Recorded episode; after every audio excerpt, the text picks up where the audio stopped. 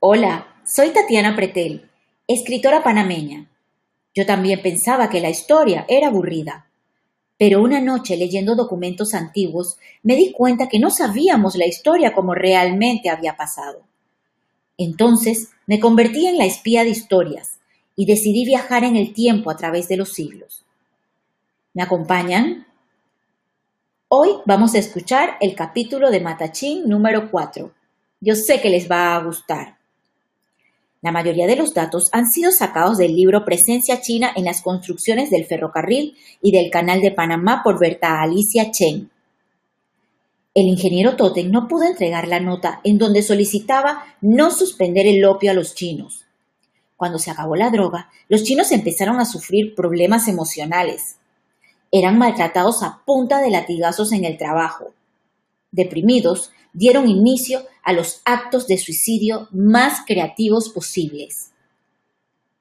Según la experta en el tema Bertalicia Chen, el primer día aparecieron 125 obreros colgados de sogas de bejuco, otros colgados con sus propias colas y trenzas de cabello. Algunos afilaron delgados palos como estaca y se traspasaron la garganta. Otro grupo se dirigió al mar y se sentaron a fumar pipa en la arena mientras la marea subía y los arrastraba hasta el fondo.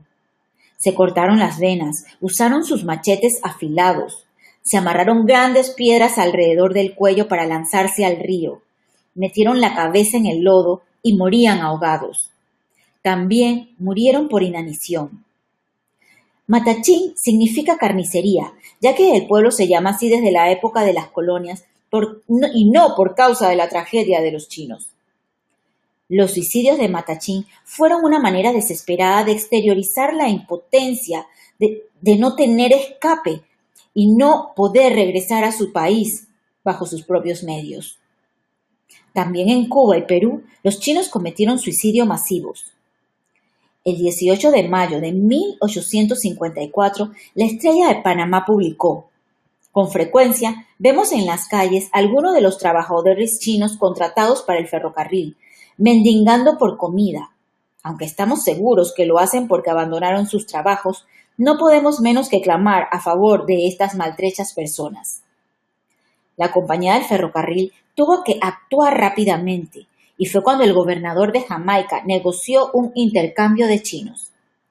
Los chinos accedieron y fueron a trabajar a Jamaica a las plantaciones de azúcar, té y hortalizas.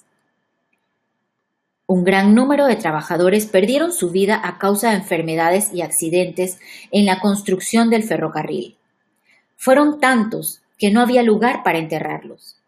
La compañía del ferrocarril empezó a conservar los cadáveres en salmuera, los colocaba en grandes barriles para venderlos a escuelas de medicinas y hospitales alrededor del mundo.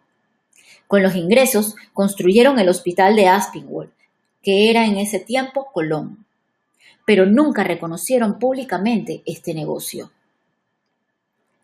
Los pocos chinos que quedaron comenzaron a unirse con las mujeres panameñas y a poblar el país. En una publicación de 1886, los habitantes de Panamá eran el resultado de mezcla de indios con zambos, blancos y chinos.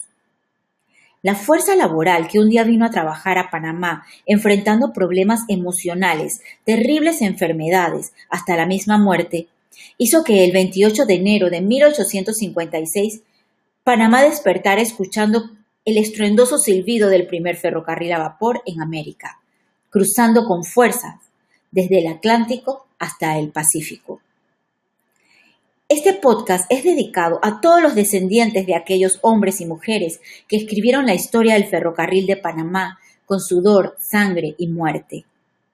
Ellos, a través de los siglos, son mártires que también deben ser honrados, ya que abrieron la trocha de esperanza cuando nuestro pueblo estaba sumido en la miseria.